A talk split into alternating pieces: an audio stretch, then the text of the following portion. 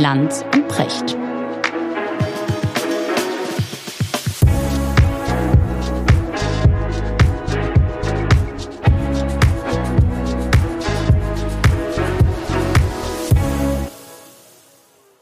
Schönen guten Morgen, Richard.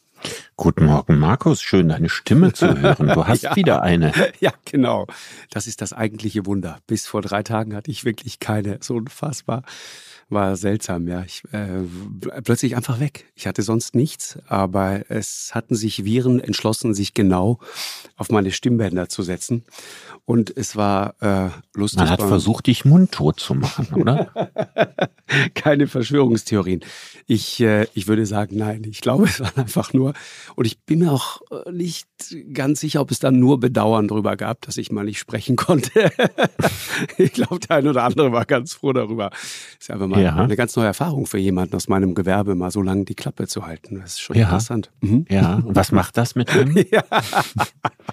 Also bist du, bist du in der Zeit nachdenklicher geworden, weil äh, du dich nur mit dir selbst unterhalten konntest? Ja, ich habe, ich habe meine innere Mitte gesucht, immer noch nicht so richtig gefunden, aber äh, ich habe gemerkt, was für ein wichtiges Werkzeug die Stimme tatsächlich ist. Ne? Es ist äh, äh, interessant und das, das, das Ding ist typisch Mann. Ne? Man fängt dann natürlich sofort an, mit seiner schweren Krankheit zu hadern, sofort. Ja. Und meine erste Frage an meinen HNO, äh, äh, Jörn, der ein echt guter Arzt ist, liebe Grüße. Jörn, warum ausgerechnet ich? Warum muss mich das treffen? Mhm. Und, und Jörn sagt irgendwie äh, völlig falsche Frage. Die richtige Frage ist, warum du nicht? Ja. Ja, und ehrlich gesagt steckt da sehr viel Wahrheit drin, ne? in, in, in, dieser, äh, in dieser Replik, weil äh, das ist ja auch die Frage, die man sich stellt, wenn es einen wirklich ernsthaft erwischt. Ne? Warum ausgerechnet ich? Aber wahrscheinlich ist es so. Philosophisch hochinteressant. Die falsche Frage, warum du nicht? Ja, genau seitdem ist es ja so, irgendwann kommt immer mal jeder dran. Ja, Genau. Ja, also es gibt diesen schönen Satz von Marcel Duchamp, diesem Künstler, ja. irgendwie sterben immer die anderen. ja, genau. genau. Aber das sagen natürlich die anderen über den eigenen Tod, den man irgendwann erleidet, auch. Äh, so ist es. Ja, und es ist auch so ähnlich wie bei Corona, ja. wo es ja auch mal eine Frage der Zeit war, wann es einen dann endlich doch mal erwischt. Ja, und ich sagen muss, bislang ist es ja immer noch an mir vorbeigegangen. An dir, ja, wirklich? Ja. ja. Ich, ich habe den Verdacht, dass ich es irgendwann mal hatte, ist aber schon viele Monate her. Äh, aber meine, meine Tests waren damals merkwürdigerweise immer negativ. Äh, ich habe aber, weil du gerade über, über den Tod sprichst, ich habe äh, dieser Tage ein großartiges Interview mit Ricky Gervais äh, mir angesehen. Der, das hat er mehrfach erzählt, aber die, die Geschichte ist so gut. Äh, der auf die Frage, ob er den Angst vorm Tod hätte, sagt, nein, das ist gar kein Problem, weil man merkt es nicht, wenn man tot genau. ist. Das genau. kriegst du nicht mit, ja. Genau. Und das ist er, übrigens eine berühmte Weisheit von Epikur. Ja, ich weiß. Und er, mhm. aber die, die Pointe darauf ist so schön, weil er sagt dann, weißt du, das ist wie mit der Blödheit. Das ist nur schmerzvoll für die anderen. Für die anderen.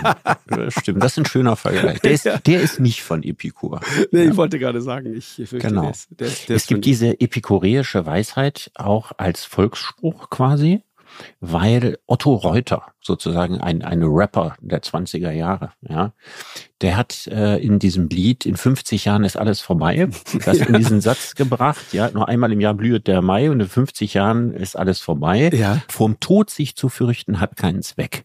Man erlebt ihn ja nicht. Wenn er kommt, ist man weg. Weg, ja, genau.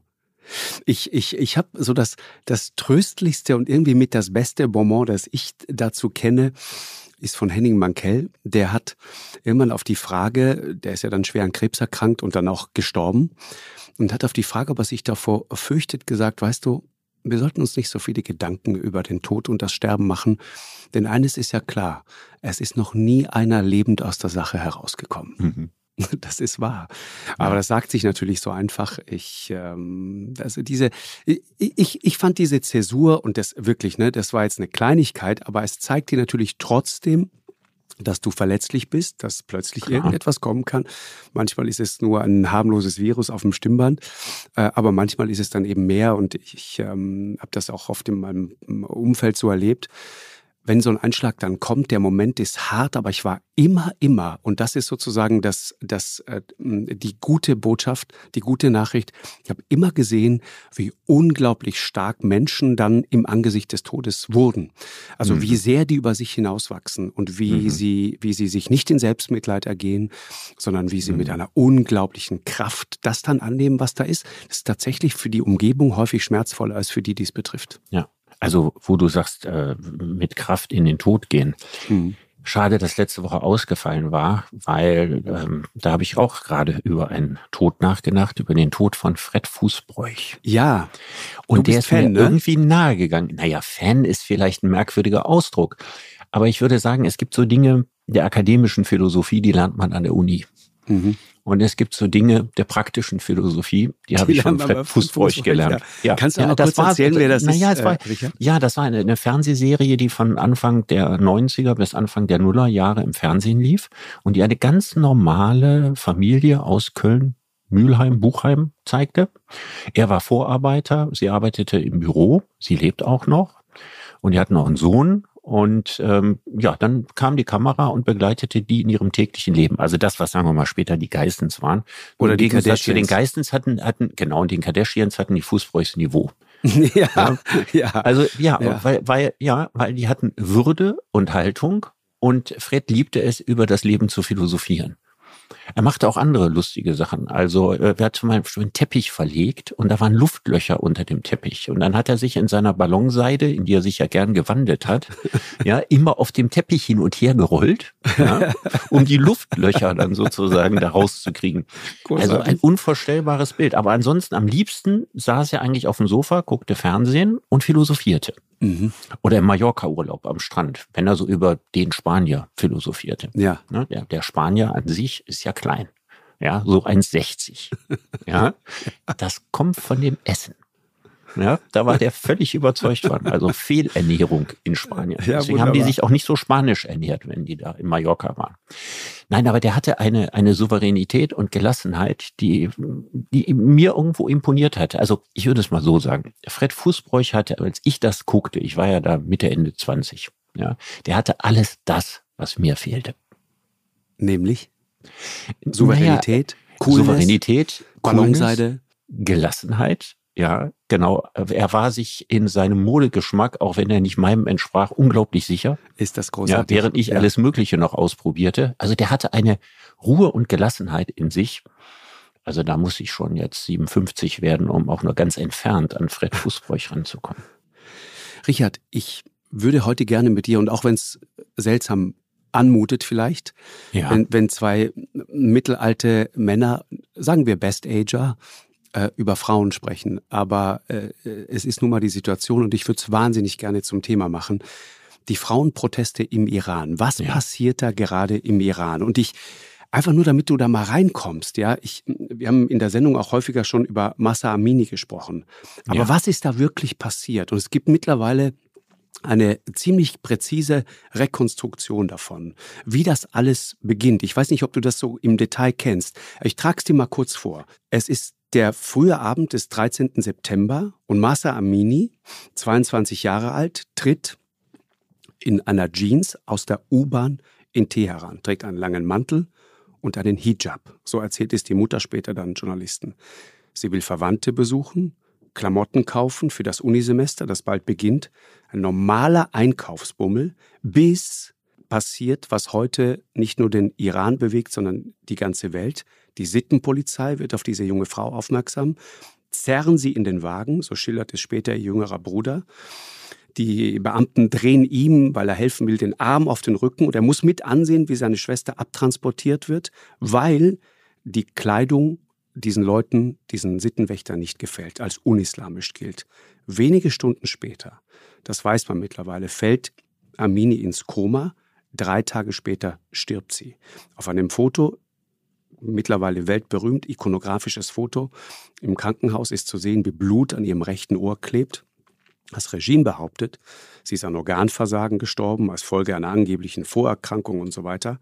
Aber es gibt Videos, es gibt Beweismaterial. Es zeigt, äh, wie eine junge Frau durch eine Polizeistation schwankt, sich an einem Stuhl festhält, dann zusammenbricht. Hacker leaken Bilder einer Computertomographie, der zeigt eine Schädelfraktur und ähm, ihre Familie erzählt, sie hat Verletzungen an den Beinen gehabt, geschwollenes Gesicht. Und deswegen ist für die meisten Iranerinnen und Iraner mittlerweile klar, was passiert ist.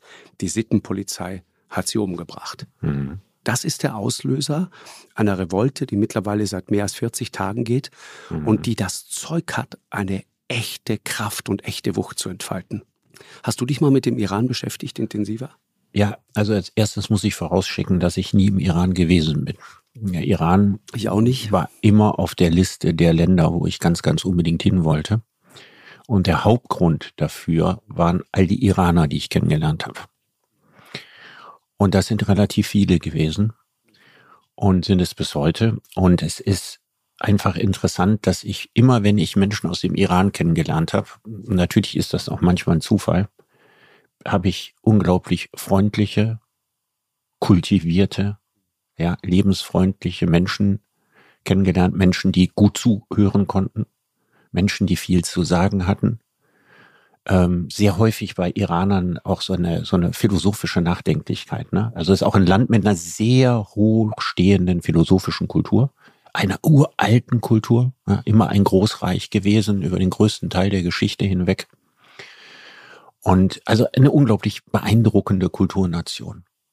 Und dann habe ich immer diesen großen Widerspruch ja, zwischen diesem von einer religiösen Junta regierten, geknebelten, geknechteten Land, ja, wo sich also seit 44 Jahren die Mullahs an der Macht halten und dieser, dieser aufgeklärten, sensiblen, kultivierten Bevölkerung.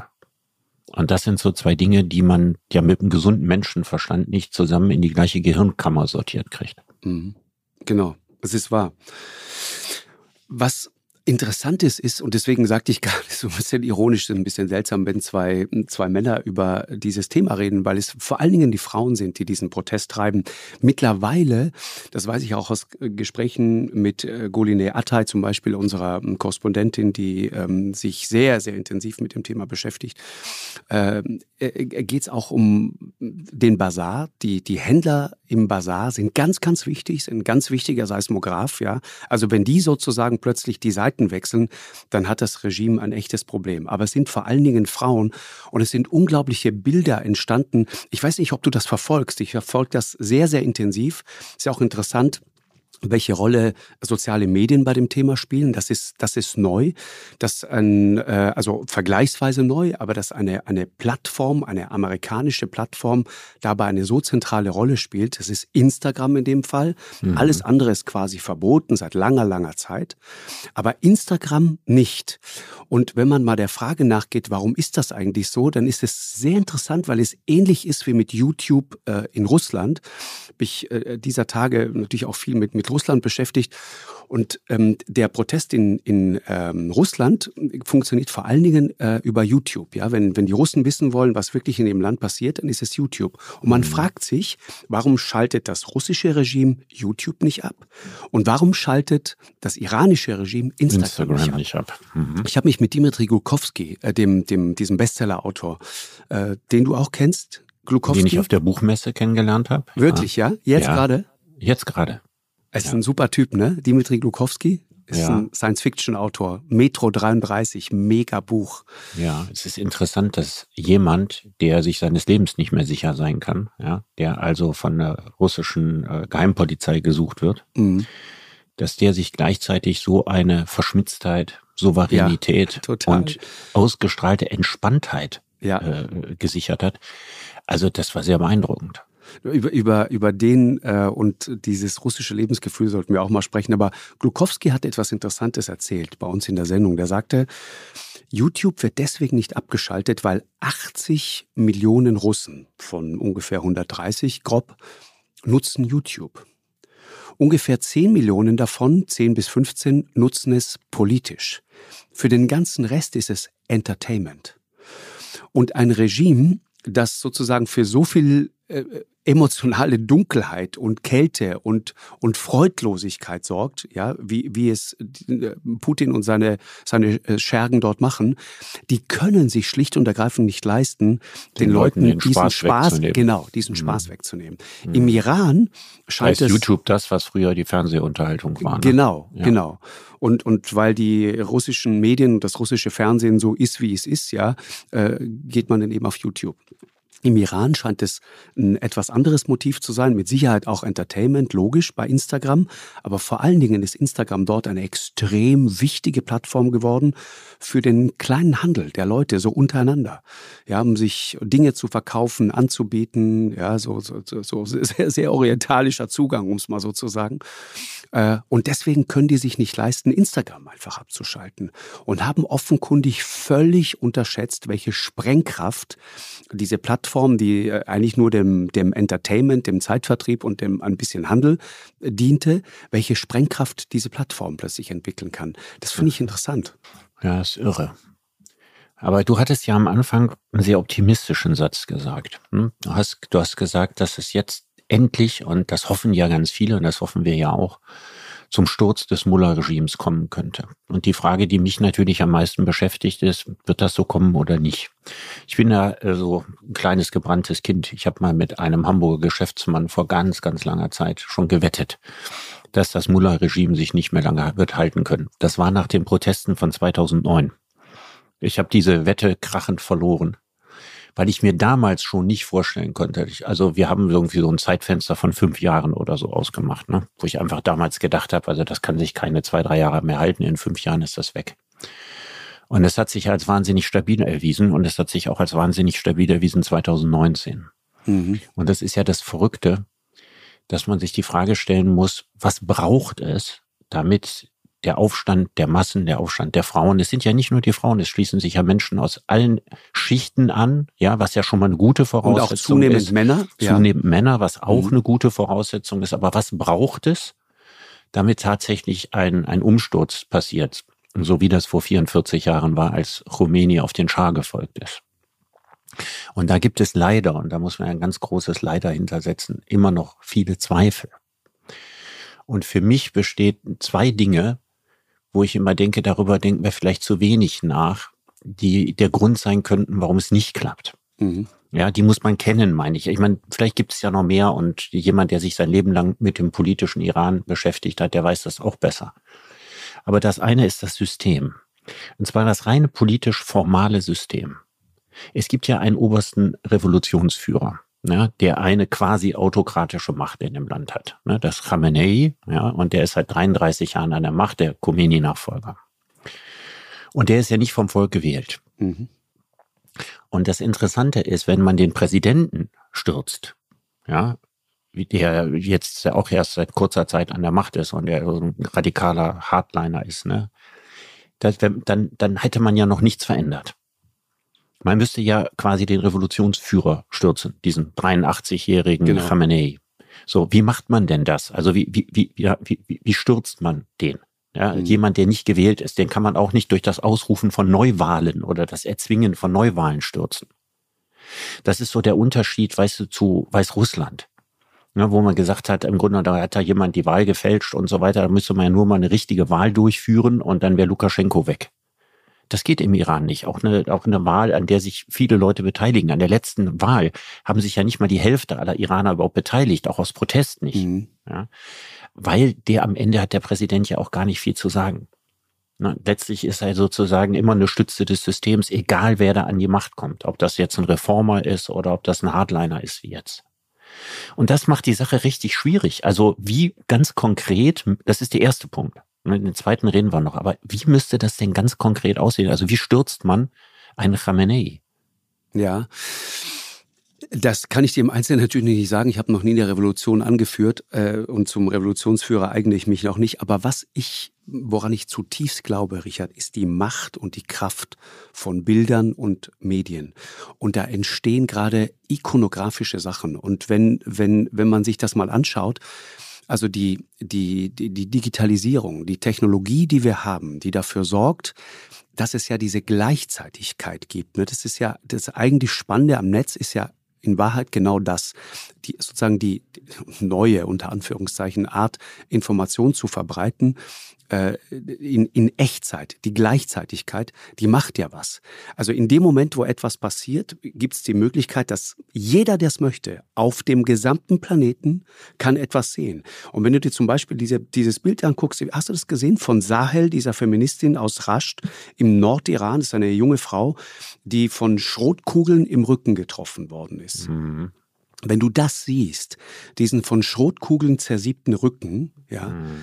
dann ahnst du, welche Kraft das haben kann. Das, das kann für ein solches Regime, können, sind solche Fotos absolut tödlich und gefährlich und können die am Ende ins Wanken bringen. Und wenn man dann die Geschichte dazu hört, dass die sich aus Angst vor, vor den Schergen lässt sie sich dann zu Hause einfach von Freunden behandeln um danach wieder auf die Straße zu gehen. Hm. Das ist Wahnsinn. Dann gibt es also ich würde übrigens dazu sagen, die Kraft der Bilder ja. ja ist nichts Neues. Das also stimmt. wenn du überlegst, was, was hat den Vietnamkrieg kippen lassen, mhm. Dann sind es unter anderem das weltberühmte Foto von Kim Puk, diesem genau. Mädchen, das da nackt nach einem Napalm-Angriff oder was das war, über die Straße läuft. Oder diese andere, äh, dieses Bild wie in diesem südvietnamesischen äh, äh, Schergen da mit der Glatze, der da vor, vor, den, vor den Augen so einen jungen Mann erschießt, ja, also vor den Augen all der anderen rum, stehenden. Also diese Bilder, diese ikonografischen Bilder, Abu Ghraib, ja, man könnte jetzt äh, zu, zu, eigentlich zu jedem großen Krieg oder Revolution die ikonografischen Bilder aufzählen. Und dass diese Bilder jetzt diese Macht haben, ja, und das, das ist alles, das hat eine Wucht und das hat eine Kraft. Aber das Ganze muss, und das hat den Vorteil eben, es erfasst zunehmend die Breite der Bevölkerung, die aus sehr unterschiedlichen Gründen unzufrieden ist. Der Iran hat eine wahnsinnige Inflation. Also die, die Kaufkraft, der Kaufkraftverlust, der ist enorm. Die Menschen sind arm geworden in den letzten zehn Jahren. Immer ärmer, ja. Es gibt Gründe aus ganz vielen Gründen. Also die, die einen, die, die, dann die Minderheiten, ja, die, die Kurden ja, die, die ihr eigenes Interesse daran haben. Andere religiöse Minderheiten, die Sunniten, die stillgehalten haben unter der Schiitenherrschaft. Ja, also es gibt sehr, sehr, sehr viel Potenzial. Aber dieses Potenzial muss ja irgendeine eine organisierte Reform annehmen. Mhm. Aber ja, hast du recht. Aber die, die, die Frage sozusagen, woher, Sabine Rückert hat in der Zeit ein, ein ganz tolles Stück geschrieben über die Frage, woher kommt der Mut? Und dieses, benutzt sozusagen dieses, dieses biblische Motiv, ne? Also David gegen Goliath, die, die, die, diese Erzählung, die an so vielen Ecken eigentlich immer wieder funktioniert hat und die, die Menschen wirklich fasziniert. Also in, in modern übersetzt, David gegen Goliath, äh, äh, Alexei Nawalny oder Greta ja. oder, oder viele, ja. viele oder andere. Oder die Ukraine gegen Russland so, und so weiter. Genau, Klar. exakt. Ja. Das ist dieses Ding. Und was halt so faszinierend ist, wie man den Menschen hören nichts lieber als die Geschichten anderer Menschen. Und die Geschichten anderer Menschen faszinieren Menschen. Das ist das, woran auch ich immer wirklich zutiefst glaube. Es ist völlig egal, ob der, der eine gute Geschichte erzählt, berühmt ist oder mittelberühmt ist oder ein bisschen berühmt ist oder gar nicht berühmt ist. Menschen sind fasziniert von guten Geschichten anderer Menschen. Und das Internet und die digitale Technologie sorgen dafür, dass natürlich diese Erzählungen millionenfach verbreitet werden. Hast du mitgekriegt, ähm, die, die, ähm, diese, diese Kletterin, die bei den Asienmeisterschaften ja, ja, in Seoul ohne Kopftuch angetreten genau, ist? Genau. Wahnsinn. Du, ich, du siehst diese Bilder, wie dieser Zopf hin und her schwingt, ja, und sie ist an diesem Seil gesichert, ja, und, und steht dann da auf und so, wird dann hinterher, und, und da merkst du, wie so ein Regime an, an Grenzen kommt, ne? Die ist ja hinterher, ist sie unter einem Vorwand, das erinnert alles fatal an Khashoggi, der äh, ne, äh, Araber, der in Saudi, der in, in der äh, Botschaft in Istanbul dann in Stücke gesägt worden ist. Ja. Ja, die ist ebenfalls unter einem Vorwand in die iranische Botschaft in dem Fall gelockt worden. Pass, Handy, alles mhm. eingezogen. Und dann taucht wenige Tage später plötzlich auf ihrem Instagram-Profil ein neuer Post auf. Ja, dass er runtergerutscht wäre, ne? Der ja, wo sie sich, wo sie sich entschuldigt, wo sie um Verzeihung ja, ja. bittet für die Sorgen, die sie bereitet hat und sie sei also nicht absichtlich ohne Kopftuch geklettert ja. und so weiter und sich entschuldigt für die Aufregung. Aber ich sage dir, diese Geschichte wo jeder sofort versteht, wie es zu diesem Post gekommen ist, das fällt denen sowas von auf die Füße. Das funktioniert nicht. Klar. Und das, das ist die Kraft des Netzes und das ist die Kraft dieser, dieser neuen Art, Information zu verbreiten. Ja, wir kommen ja jetzt während des Gesprächs in so zwei unterschiedliche Rollen. Ne? Also du sagst gerade, und das ist ja auch nur eine Rolle, ne? weil ich wünsche mir ja genau wie du, ja, das schnellstmögliche Ende des Mullah-Regimes und die Befreiung des iranischen Volkes, ja, von dieser kleptokratischen Kaste, die dieses Land im Schwitzkasten hält und in vielen anderen mehr. Genau. Und die Frage ist, auf der einen Seite hast du die Macht der Bilder, du hast die, die Breite, über die wir gerade gesprochen haben, der Bevölkerung, du hast die Empörung, die Entrüstung, dieses endgültige Gefühl von jetzt reicht es aber wirklich, ja, was ja auch eine große Kraft entfaltet und auch eben dieser Mut, äh, vieler, vieler junger Mädchen, ja, und, und junger Frauen zu sagen, nee, und die, die, die Graffitis, die gesprüht werden und die Symbole, die, die überall äh, im Land sind und, und die immer wieder neu aufschwallenden äh, Unruhen. Mhm. Und auf der anderen Seite, um eine erfolgreiche Revolution zu machen, das Beste, was einem passieren kann, ist, wenn man das Militär auf seiner Seite hat. Und hier ist das ganz große Problem. Der Iran hat eine der größten Armeen der Welt, über 400.000 Soldaten. Und zu denen kommen 200.000 sogenannte Revolutionsgarden, die Pasdaran. Die sind eingeschworen auf den Khamenei. Und was die Sache besonders subtil macht, da gibt es noch 600.000, zumeist junge Männer, ja, die Basitschi, das sind die freiwilligen Milizionäre dieser Revolutionsgarden. Mhm. Das heißt also, wir haben insgesamt hier ein militärisches Potenzial von 1,2 Millionen Menschen. Das ist unvorstellbar viel. Ja. Und das Interessante an diesen Revolutionsgarden ist, dass sie eine Art Staat im Staate bilden. Ungefähr ein Drittel der gesamten iranischen Wirtschaft wird von diesen Revolutionsgarden und ihren Helfern und Helfershelfern, die davon profitieren, ne? junge Männer ohne Perspektive, die da aufgenommen werden und dadurch Karriere machen können oder eine gesicherte Existenz fristen können, die werden eben äh, im Rahmen dieses militärisch auf der einen Seite und auf der anderen wirtschaftlichen Komplexes untergebracht. Mhm. Und das ist eine irrsinnig starke Macht in diesem Land. Und die sind alle auf diesen Khamenei eingeschworen und profitieren von diesem System. Das ist der einzige Grund, warum sie an seiner Seite sind. Natürlich, aber sie profitieren wirtschaftlich von diesem System, vom Ansehen her von diesem System. Und deswegen ist leider ja, nicht zu erwarten, dass da jetzt ein Knick kommt oder ein Bruch kommt oder ein, oder ein Riss aufreißt. Glaubst du das? Ja, glauben tue ich gar nichts. Ich habe auch keine Ahnung davon. Das ist ja. meine Befürchtung. Also die Frage, ich kann es auch als Frage formulieren. Was müsste passieren, ja, damit sozusagen die Profiteure dieses Systems ja, sich von sich aus von Khamenei und von dem System abwenden? Das wäre der entscheidende Schritt. Wenn der passieren würde, dann wäre die Revolution da. Aber es sind ja diejenigen, die davon profitieren, dass die Dinge so sind, wie sie jetzt sind. Und die jetzt, wenn es ein, eine Veränderung gäbe, nochmal, was ich vorhin gesagt habe, die Veränderung würde ja nicht bedeuten, da wird ein Präsident äh, äh, ausgewählt und der macht jetzt Reformen, sondern die Veränderung müsste sein, dass diese ganze Systemarchitektur, wie der Iran funktioniert, also dieses ganze System, ja, mit den revolutionären Garden, mit dem Revolutionsführer, mit dem Wächterrat und so weiter, das müsste ja alles abgeschafft werden. Und da gäbe es wahrscheinlich zu viele Leute, die zu sehr mit dem alten Regime kooperiert haben, davon profitiert haben, die das nicht wollen und für die die Situation sich verschlechtern würde. Und da müsste eigentlich der Keil rein. Und wenn das gelänge, dann wäre die Revolution wahrscheinlich okay, da. Okay, dann hätte ich jetzt einen Vorschlag, äh, Richard, einen Vorschlag. Wie wäre es, wenn wir es als Deutschland, jetzt lass uns mal bei uns sprechen, wenn wir es zum Beispiel mal so machen würden wie die Kanadier was äh, eine ganz andere Liga ist als das, was wir machen. Ich, ich, ich weiß nicht, wie, wie du das beobachtest, aber ähm, die Art, wie wir uns als Land zu diesen Protesten verhalten, finde ich, gelinde gesagt, sagen wir mal, über, überschaubar äh, in Ordnung. Die, die Kanadier haben genau diese Leute, diese ganzen Revolutionsgarden, die haben die einfach alle, alle kompletto auf eine Bannliste gesetzt. Alle. Ja. ja. Das heißt, die, die, die, die haben, die haben Einreiseverbot, die, die können also dort. Die werden jetzt machen. behandelt wie russische Oligarchen. Äh, so. Und das ist doch ja. genau richtig so. Und da reden wir über viele, viele Menschen. Was haben wir gemacht? Wir haben, die EU, ne, hat wegen dieser Proteste Sanktionen erlassen gegen elf Leute und ja. vier Organisationen. Kanada hat 10.000 Menschen sanktioniert, ja. die bei den iranischen Sicherheitskräften arbeiten. Ich finde das ehrlich gesagt erbärmlich. Ich kann Ihnen, ich kann Ihnen noch was geben. Wir machen ein, Symbolpolitik. Ja, ein, ja. ein, was, ich lese dir mal einen schönen Satz vor. Es bestürzt mich, dass bei den Protesten im Iran friedlich demonstrierende Menschen ums Leben kommen.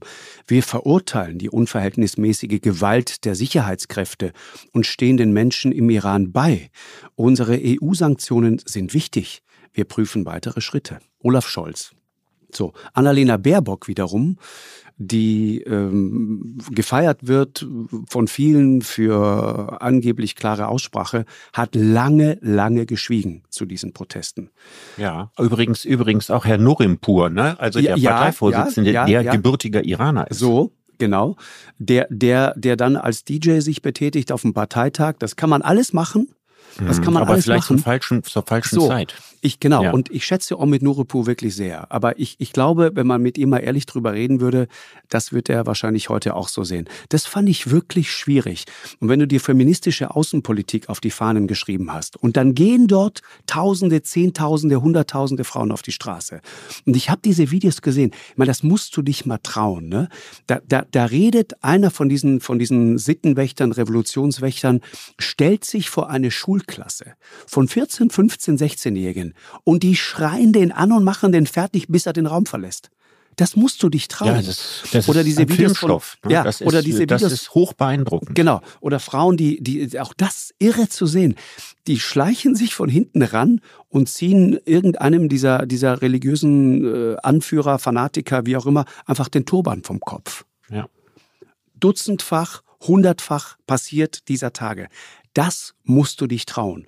Und uns fällt nichts ein, als uns äh, ähm, gegenseitig zu versichern, dass wir die, ich finde, die, also unverhältnismäßige Gewalt, das heißt, gewisse Gewalt von Sicherheitskräften ist okay, aber das ist jetzt unverhältnismäßig. Unverhältnismäßig, ein bisschen zu viel. Ja, also nicht, bisschen, nicht übertreiben. Ja, finde ja. ich schwierig. Finde ich wirklich schwierig. Nein, das ist nicht nur schwierig. Das schwierig ist wie unverhältnismäßige Gewalt. Ja. Das ist komplett falsch. Ja. Das ist komplett falsch. Und die Überlegung, die dahinter ist, wird vermutlich, meine, du und ich haben mit Olaf Scholz nicht drüber geredet, sein, dass dieser Konflikt, dass dieser mutige Aufstand der Massen, ja, angeführt von den Frauen, gegen das Mullah-Regime für uns zum falschen Zeitpunkt kommt. Deutschland ist der wichtigste Handelspartner des Iran. Und das ist trotz aller Sanktionen nicht wenig. Und wenn wir jetzt, nachdem wir die harten Russland-Sanktionen haben, ja, und versuchen sozusagen die wirtschaftlichen Beziehungen zu Russland einzufrieren oder gänzlich abzubrechen. Das jetzt auch noch gegenüber dem Iran tun würden, dann würde die eine oder andere Krise noch größer, als sie jetzt schon ist. Und ich glaube, dass solche pragmatischen Gründe, ja, einfach ausreichen, dass man sich hier nicht zu weit aus dem Fenster lehnt. Lippenbekenntnisse. Was heißt das, wenn Scholz sagt, wir stehen an der Seite des Volkes oder was weiß ich was? Wo sind wir denn da im Alltag präsent? Ne? Das ist ja, tatsächlich ist das ja alles, was wir da bisher gemacht haben, im Grunde genommen, egal ob das von Baerbock äh, kommt oder ob das von Scholz kommt. Ja, das ist im Grunde genommen, ist das nur Schönheitskosmetik. Das sind gutmeinende Worte, genau. die am Ende nichts kosten, weil wir uns in der gegenwärtigen Lage es mit dem Iran nicht endgültig verderben wollen. Und weißt du, was auch im Hintergrund steht? Wir haben ja schon so viel drüber gesprochen, über die Verschiebung der politischen Tektonik. Mhm. Und wahrscheinlich gibt es die Befürchtung, dass wenn wir jetzt den Iran stärker sanktionieren und wenn das in einer Situation passiert, wo am Ende doch die Revolution scheitern sollte, und wir nach wie vor aber noch versuchen müssen, mit dem Iran irgendwie, mit dem jetzigen Mullah-Iran klarzukommen. Wir Angst haben, dass die vollends auf die russische Seite wechseln, die sie ja offensichtlich schon mit Drohnen beliefern und vielem anderem mehr. Und ich glaube, dass all diese diplomatischen Dinge am Ende wichtiger sind, als dieser heldenhafte, mutige Widerstand der jungen Frauen gegen ihre Unterdrücker. Das ist ja. leider meine Befürchtung. Und dabei, finde ich, haben wir als Deutschland, ich meine, wenn man mal äh, ein ganz kleiner Exkurs in die Geschichte, ne, ich finde, wir haben da eine besondere Verantwortung, was den Iran angeht. Ich meine, ab den 50er Jahren, ja, war die Bundesrepublik war im Grunde der wichtigste Handelspartner des Irans. Und wir haben ganz viel von diesem Handel, hat die Bundesregierung mit Bürgschaften äh, gefördert. Wir waren ab den 60er Jahren der wichtigste Waffenexporteur für äh, für den Iran. Wir haben dorthin Waffen exportiert in einem äh, gigantischen Ausmaß. Ja, äh, wir haben dafür gesorgt, dass Iraner zum Studium in die Bundesrepublik gekommen sind. Ganz, ganz großen Stil. Wir haben auch übrigens interessant, ne, weil wir Maschinenbau so vor allen Dingen. Äh, äh, genau. Medizin, genau. aber noch mehr Maschinenbau. Maschinenbau. Wir haben aber auch zum Beispiel äh, den Aufbau von äh, Atomkraftwerken im Iran mit befördert, gegen die ausdrücklichen Bedenken der Amerikaner. Das mhm. waren wir. Mhm. wir. Wir waren da immer ganz vorne mit dabei. Übrigens das alles zu Zeiten, in denen der Iran auch keine wunderbare Demokratie war, ne? sondern zu Zeiten der Schah-Herrschaft. So. Wo es ebenfalls eine gefürchtete Geheimpolizei gab. Das hat ja eine lange Tradition. Folterkeller. Das ganze Thema. Also das ist ja mhm. alles nicht neu. Ja, genau. und wenn man sich an die berühmte äh, Schah-Demo erinnert, 1967, ne, also da, wo Benno Ohnesorg damals gestorben ist. Genau. Ja, dann war das damals schon der Protest der Studenten, dass Deutschland sich mit einem solchen widerlichen Autokraten einlässt. Genau. 67, ne, war das. Da hat äh, damals genau. äh, Karl-Heinz Kurras hat Benno Ohnesorg erschossen. Ne? Genau, von dem sich nachher raus, raus, äh, stellte, dass der für die Stasi gearbeitet hat. Genau. Was vermutlich hat, nicht der Grund war, warum er geschossen hat. Das konnte nee. der wirre alte Mann dann nachher nicht mehr erzählen, ja. Genau. Aber genau. dass dann die, natürlich die, die Studentenbewegung in einem zum Thema berühmte Bilder, ja, wenn genau. ohne Sorge am Boden liegt. Absolut. Und das war ja jemand, der war ja nur aus Schaulust. Der war ja gar kein Demonstrant. Der war ja nur, weil da was los war, da hingegangen und seine Freundin beugt sich dann über den toten Benno ohne Sorg. Und der regierende Bürgermeister geht mit dem Schah in die Zauberflöte. Mhm. Wahnsinn, also das sind das ja und und da hat man im Nachhinein natürlich auch gesagt, wie konnte man denn mit jemand wie dem Schah und so weiter. Man konnte immer. Man konnte mit jemand wie Khomeini und man kann auch mit jemand wie Khamenei. Ja, also die Deutschen, wenn es um ihre Wirtschaftsbeziehungen ging und so weiter, war der Iran immer ein sehr, sehr bevorzugter Handelspartner. Bis, bis zum Jahr der Revolution 1979 ne, war der Iran der größte Öllieferant der Bundesrepublik. Ne? Mhm. So und umgekehrt war der Iran einer der wichtigsten Absatzmärkte für uns, ja, mhm. in, in, in der sogenannten äh, Dritten Welt. Und was, also interessanter Fakt. Zu der noch, ja eigentlich noch, de facto nicht gehört, ne? Das muss genau. man sagen. Nee, genau, aber interessant, also dieses, äh, zwei Sachen dazu. Ich habe mal mit Farah Diba, äh, der letzten Frau des Schahs, ähm, ein Interview gemacht, ähm, hier in Hamburg. Die lebt mittlerweile in Paris. Und ich habe sie damals darauf angesprochen, auf diese Unruhen in, in Berlin, wie sie das erlebt hat und den Tod von, von Benno äh, ohne Sorg und so weiter.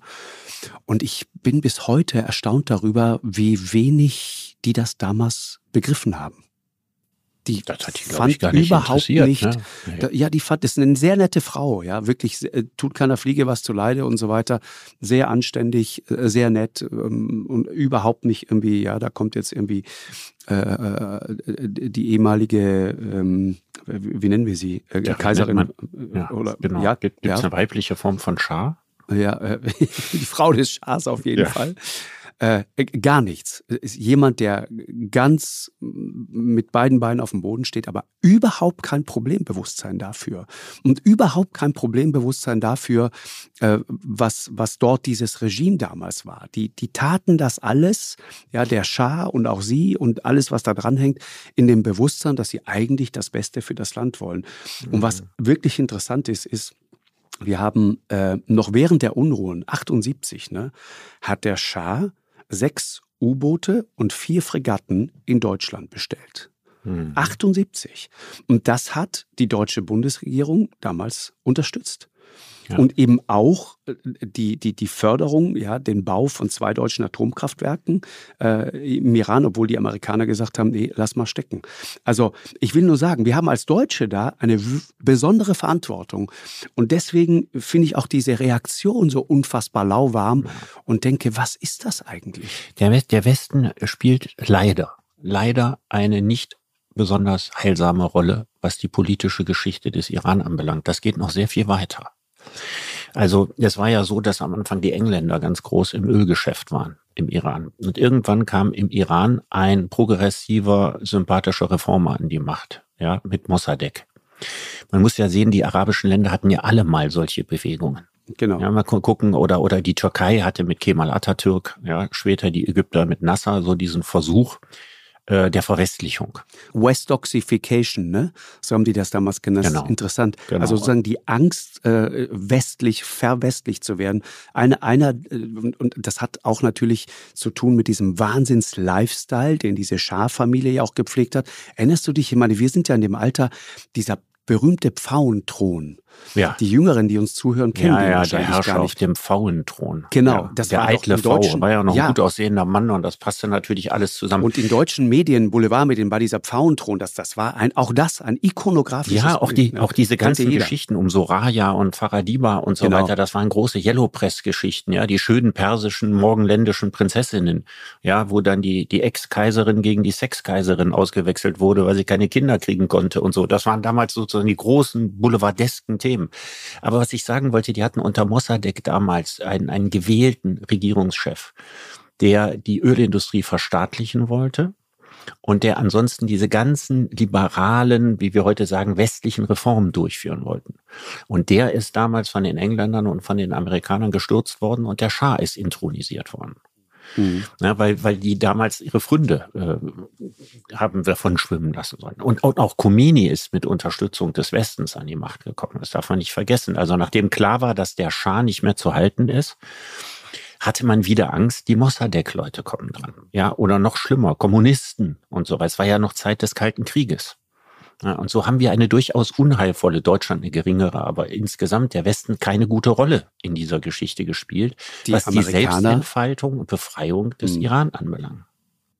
Das ist, das ist halt der Punkt. Und das ist auch, glaube ich, das, was, was, was die Leute so frustriert und was ja am Ende ja auch dazu geführt hat, dass, dass, dass dieses Mullah-Regime jetzt seit so langer Zeit sich dort an der Macht hält. Ich meine, man fragt sich doch aus heutiger Perspektive, fragt man sich, wie konnte man eigentlich auf die Wahnsinnsidee kommen, diesen Leuten zuzujubeln, den Boden zu bereiten. Äh, aber wenn du das mal hörst, wenn du den Hintergrund verstehst, wenn du merkst, dass es in Wahrheit immer nur um Rohstoffe ging, es ging um Öl Ja. und Öl und nochmals Öl. Und wir haben alles dafür getan, äh, um diese, diese Ölquellen im Iran zu sichern. Die Amerikaner, aber auch wir Deutschen. Äh, und, und haben zugesehen, wie Leute in Folterkellern verschwunden sind, haben zugesehen, wie das Land ausgeplündert wurde, haben zugelassen, dass von diesem immensen Reichtum, der da entstanden ist, du siehst auch überall die Parallelen zu Russland, ne? wenn man das Ja. sich mal anschaut, von diesem immensen Reichtum bei den einfachen immer Menschen, derselbe nichts Mist. Je angekommen ist. mehr Genau. Bodenschätze ein Land hat, umso wahrscheinlicher ist es, dass es von Autokraten regiert wird. Wie viele Ölländer, bedeutende Ölländer kennst du, die lupenreine Demokratien sind? Ja, ja, Eine einzige genau. ist Norwegen. Hm. Hm. Und das, Ja, und war- das war's. Ja. Und überall da, wo es solche begehrten Bodenschätze gibt, mit Autokraten kann man immer am Ende besser Geschäfte machen. Und es ist ja auch so, ich denke mir immer, wenn es dem Iran endlich gelingen sollte, sich zu befreien, was passiert dann mit diesem Land? Dieses Land würde ja dann irgendwann einen großen wirtschaftlichen Boom kriegen. Das wird ja jetzt ausgesaugt. Ja, von Leuten, die äh, in der Schweiz ihre Konten haben und so weiter, ja, und, und, und Milliarden aus diesem Land rausziehen. Ich meine, das ist einer der größten Ölproduzenten der Welt, ja, und den Menschen geht es von Jahr zu Jahr schlechter. Wenn das anständig verteilt würde untereinander, wenn das richtig ein funktionierendes Land würde, dann würde der Iran gewaltig erblühen. Mhm. Aber das gewaltige Erblühen dieses Landes würde auch die Bedeutung des Iran weiter stärken. Und dann haben wir dieses ganz schwierige ge- internationale Gemengelage, die Rivalität mit Saudi-Arabien und so weiter. Das heißt also, ich weiß nicht, wen es nicht alles gibt, ja, der am Ende dieses Mullah-Regime auch noch unterstützt, um die jetzige quasi Stabilität, die ja keine echte ist, aber sozusagen das jetzige Gleichgewicht oder die jetzige Konstellation zu fördern. Ich will da gar nicht hinter die Kulissen gucken. Also ich, ich kann mir nicht vorstellen, die Mullahs können sich doch nur an der Macht halten, weil sie auch irgendwo unterstützt und gefördert werden und weil es irgendwie Leute gibt, die ein Interesse daran haben, dass sie an der Macht sind.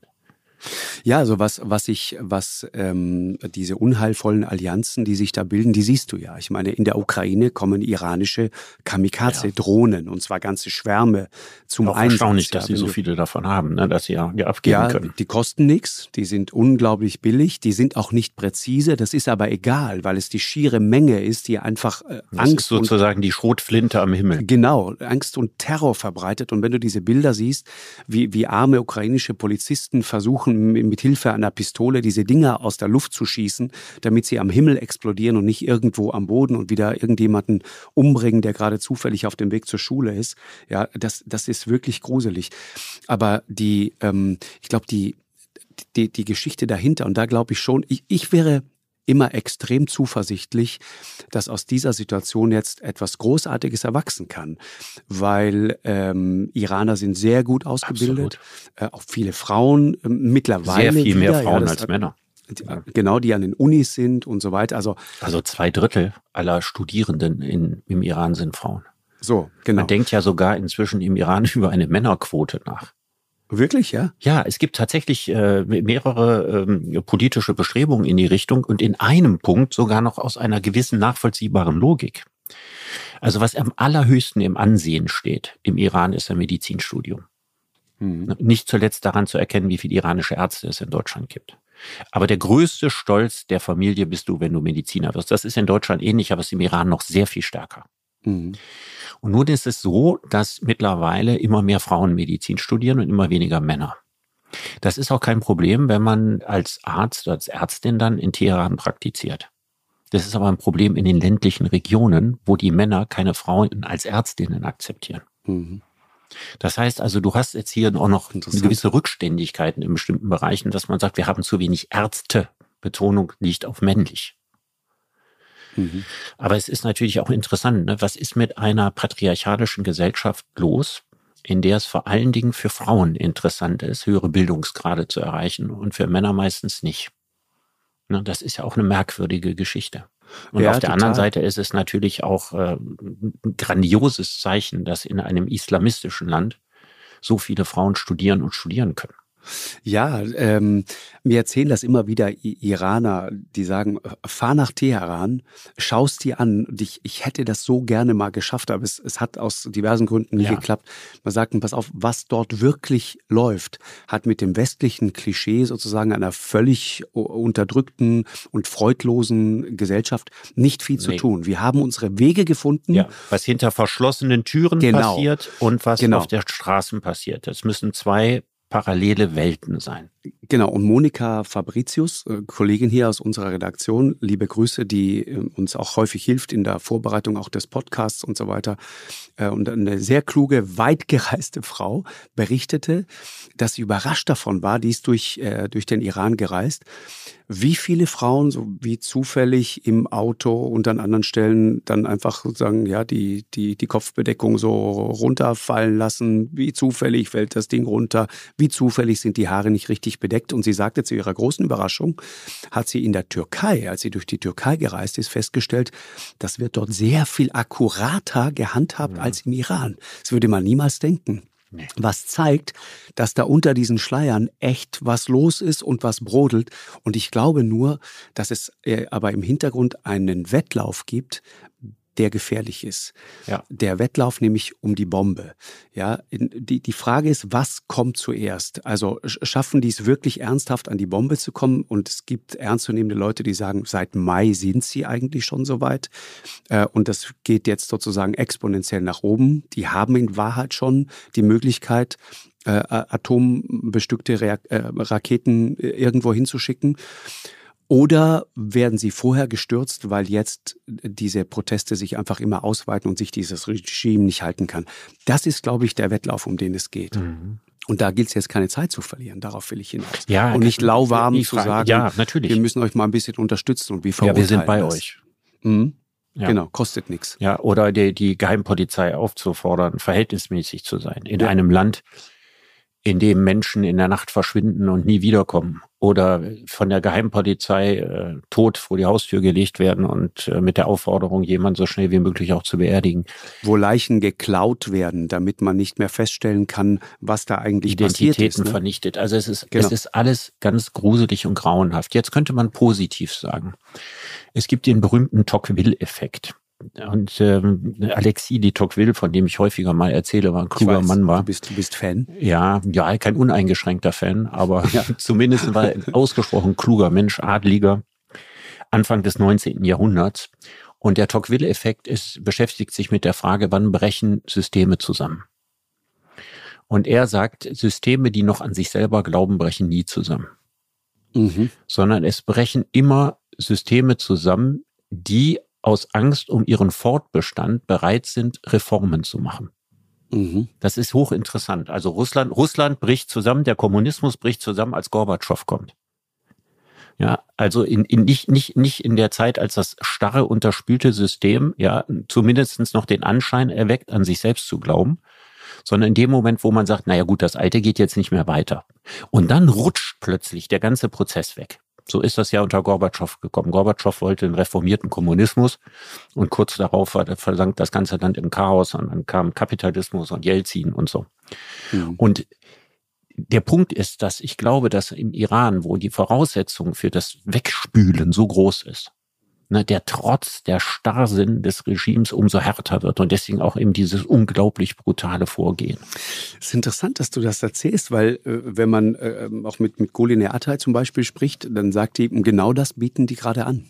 Unter anderem auch der, der, der ähm, äh, Justizminister, glaube ich, oder Innenminister, der vor wenigen Tagen gesagt hat, du, lass uns mal reden. Wir können ja verhandeln über das eine oder andere. Also das wäre eigentlich ein Signal in genau diese Richtung. Und ich, ich weiß nicht, also ich, ich war damals, noch zum Schluss ganz kurz erwähnt, Richard, ich war zehn Jahre alt, du noch ein paar Tage älter, äh, als am 1. Februar 79 diese Sondermaschine der Air France in Teheran gelandet da ist. Kann diese ich mich Maschine erinnern. Ich auch. Diese Bilder, auch da wieder ikonografisch, kein Alkohol durfte an Bord dieser Maschine serviert werden und an Bord dieser Ayatollah, die Khomeini, ja, der nach 15 Jahren der aussah Exil, wie aus dem Märchenbuch. Ne? Für meine Vorstellung war der, es gab so ein, ein, ein Cover von so einem Karl-May-Buch, was ich hatte, im Lande des Mahdi, also des Mahdi. Ja. Und so sah der aus. Also er sah aus wie eine Figur aus einem anderen Jahrhundert. Mhm, genau. Und, und dann kommt dieser Mann, begleitet von Journalisten aus der ganzen Welt, mit an Bord übrigens der legendäre Peter Scholler-Tour. Ja. Und der Spiegelkorrespondent Volkert äh, Windfuhr, glaube ich, so hieß der. Die waren da mit an Bord. Und, und Scholler-Tour hatte auch im Vorfeld in, in, in Paris, der war ja lange im Irak im Exil, hat von dort seine Schriften verbreitet, aber dann vor allen Dingen in den letzten drei Monaten, die er dann in Paris verbracht hat. Du meinst Khomeini, der, ne? Das klang Khomeini, gerade so wie Scholler-Tour. Nein, nein, nein. Da hat, da ja. hat, Entschuldige, da hat Khomeini richtig Weltöffentlichkeit und Aufmerksamkeit bekommen. Und ich, ich weiß, es gab Bilder und Situationen, das hat mir Scholler-Tour auch mal erzählt. Er sagte, wenn der spazieren ging morgens in Paris, dann warteten zum Teil 400 Journalisten, um zu fotografieren, wie Khomeini spazieren geht. Mhm. Und der hat das ganz eiskalt genutzt. Also ja. die französische Pressefreiheit, ja. die Möglichkeit, seine naja, Hasspredigten ja, ins Land zu bringen ja, und trotzdem zu verbreiten. Hat der Westen ja auf Khomeini gesetzt. Genau. Nicht, weil die den jetzt kreuzsympathisch fanden, aber A, haben sie ihn unterschätzt. Sie haben gedacht, mit dem kommt man ins Geschäft.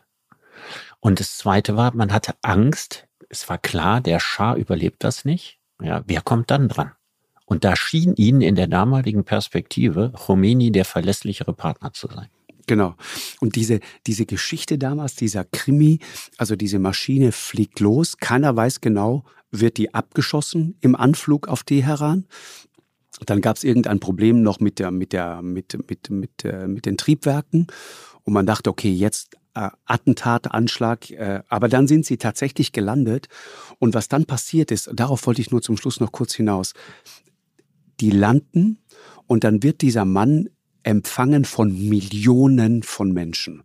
Und das Bild, das sich für mich damals so eingeprägt hat, sind genau diese dunkel gekleideten, verschleierten, Hijab tragenden Frauen, ja, die auch da wieder ikonografisch, da war sofort klar, da passiert jetzt etwas, eine der der größten Versammlungen, die es je in der Geschichte der Menschheit gegeben hat, äh, damals an diesem Februartag und in den Wochen danach auch in Teheran.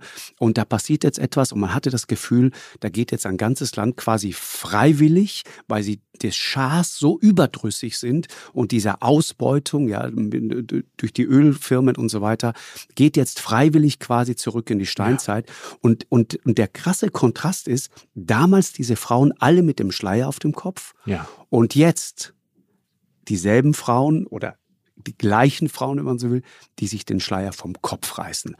Und ich denke, und genau da sollte man genau hingucken, weil das ist die interessante Geschichte. Und ich habe das Gefühl, da könnte wieder was Großes passieren. Also es wäre sehr, sehr zu wünschen, dass was Großes passiert. Was mich interessiert ist, die verschleierten Frauen von damals. Mhm. Die, wo man sagen muss, den Frauen ging es ja unterm Schar im Vergleich zu dem, was danach passierte, im Schnitt sehr viel besser. Mhm. was haben die sich damals von Khomeini versprochen? Unter den verschleierten Frauen war ja damals auch Shirin Ebadi, mhm. die später den Friedensnobelpreis bekommen hat und die dann gesagt hat, ja, wir haben uns getäuscht und so weiter und die ja dann als mutige Kämpferin für die Rechte der Frauen und für Demokratie im Iran aufgetreten ist. Mhm. Und da interessiert mich natürlich nach wie vor die Frage, welche Hoffnungen haben die Frauen damals ausgerechnet in Khomeini gesetzt? Mhm. Weißt du, was ich glaube, Richard? Ich glaube, die kluge Antwort darauf hat auch mal wieder Goline Attay gegeben, die mir erklärt hat, weißt du, es geht hier nicht nur um Mut und um sozusagen was Aufmüpfiges, ja, und die, wir lassen uns das nicht mehr gefallen und, und die Frage, der, der große Ruf der Freiheit, nicht nur. Sie sagte, viele, viele Menschen und die meisten Iranerinnen und Iraner sind einfach nur verzweifelt, unfassbar verzweifelt. Und ich glaube, das waren sie damals auch einfach verzweifelt. Mhm. Und deswegen mach kaputt, was dich so verzweifelt macht und alles andere wird sich dann irgendwie finden. Ich glaube, das war die Hoffnung. Ja, so müssen wir ja eigentlich eine doppelte Hoffnung haben. Die eine Hoffnung ist, dass das Mullah-Regime tatsächlich gestürzt werden kann. Und die zweite ist, dass das unglückselige iranische Volk nicht wieder vom Regen in die Jauche kommt, wie beim letzten Mal. Mhm, ist richtig. Sondern dass sich tatsächlich die Kräfte, auf die wir setzen und auf die wir hoffen und vor allen Dingen viel wichtiger, all die Menschen im Iran hoffen, Mhm. Ja, dass es, dass es einen, einen liberalen, freiheitlichen Staat gibt im Iran, mhm. dass die sich durchsetzen in dieser Situation. Es gibt einen total schönen Gedanken oder mehrere schöne Gedanken von äh, Hamed äh, Ismailion, ich spreche den bestimmt falsch aus, aber iranischer Schriftsteller, der in Berlin lebt, hat in Berlin dieser Tage eine bewegende Rede gehalten. Und zum Abschluss nur zwei Sätze daraus. In unseren Träumen feuert niemand mehr Tränengas in die Klassenräume der Mädchen, stößt niemand Kinder vom Dach oder schlägt ihre Köpfe gegen Bordsteine und niemand wird mit einer Pistole auf ihren Hinterkopf zielen. In unseren Träumen wird endlich der Wind der Freiheit durch die Haare der Frauen wehen. Was für ein schöner Satz. Schöner kann man es nicht sagen. Richard, ich danke dir sehr. Ich Schön, auch. Äh, dass wir mal wieder reden konnten und äh, so soll es weitergehen. Schön, dass du wieder eine Stimme hast. danke dir, eine gute Woche. Vielen ja, Dank. Dir auch. Tschüss, Markus. Ciao, ciao.